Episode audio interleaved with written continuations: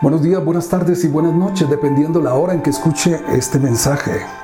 Soy el pastor Harold Beltrán de Comunife, Barranquilla, Colombia. Hoy es 30, 30 de julio del 2021. Y en el libro de Números capítulo 18 hacemos la reflexión del día en, varias, en varios versículos. Versículo 8. Dijo más Jehová a Aarón, he aquí yo te he dado también el cuidado de mis ofrendas, todas las cosas consagradas de los hijos de Israel te he dado por razón de la unción y a tus hijos por estatuto perpetuo. Verso 13.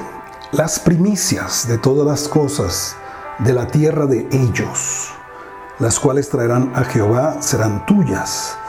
Todo limpio en tu casa comerá de ellas. Versículo 21. Y aquí yo he dado a los hijos de Leví todos los diezmos en Israel por heredad, por su ministerio, por cuantos ellos sirven en el ministerio del tabernáculo de reunión. Y también termina en el versículo 31, dice, lo comerás en cualquier lugar, vosotros, vuestras familias, pues es vuestra remuneración por vuestro ministerio en el tabernáculo de reunión.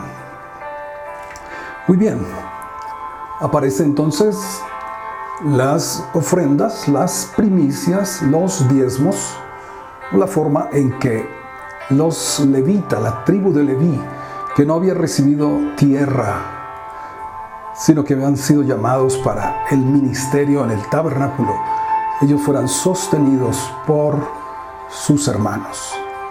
Pero quiero hacer una mención especial.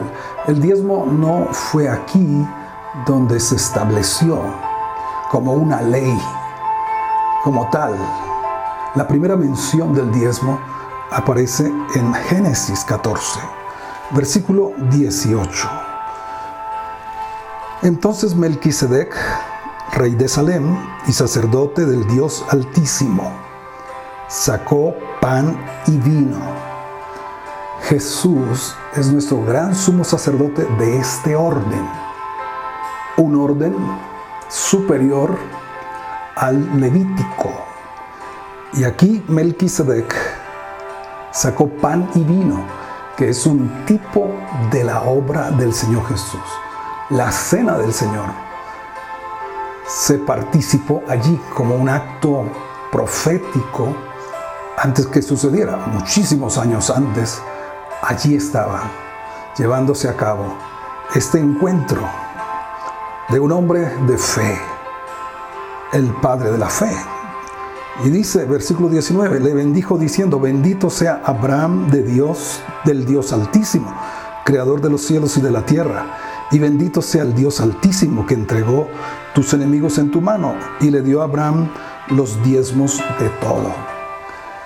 El ámbito, la atmósfera que vemos aquí, cuántas veces habla de bendición, de bendición, de bendición. La fe, la fe conduce a la bendición. Ahora, en Romanos capítulo 4, versículo 12, dice que Abraham dio unas pisadas de fe antes de ser circuncidado.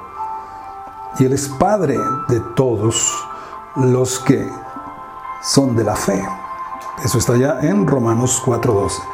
12. Podemos decir entonces que el diezmo es una pisada de fe, un paso de fe en este camino de obediencia al seguir a nuestro Dios.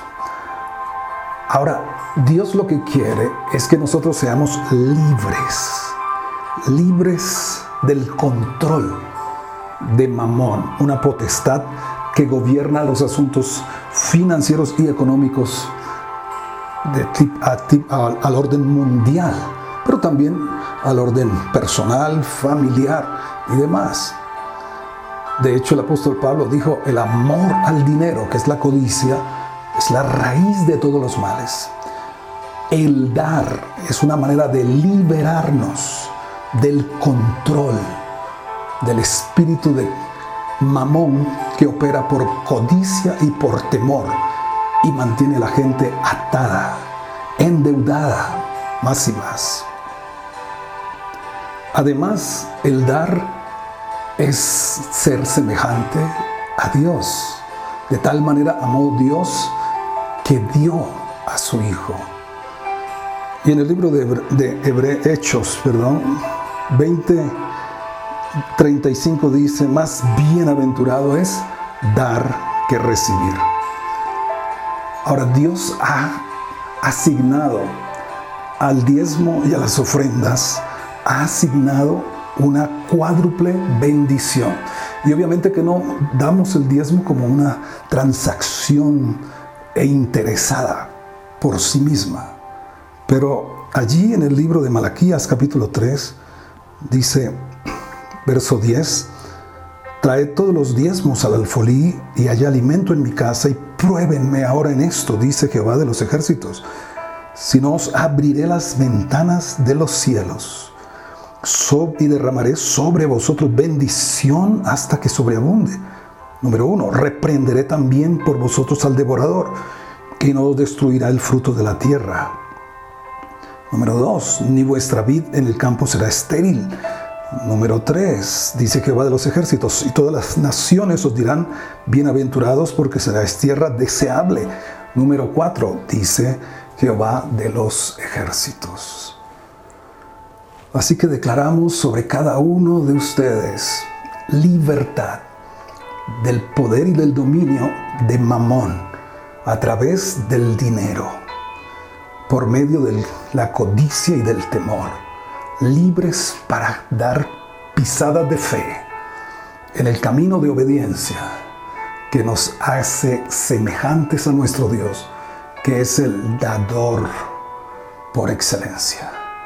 Señor, bendiga tu vida financiera con libertad de deudas, haciendo lo que Dios ha dicho. Amén.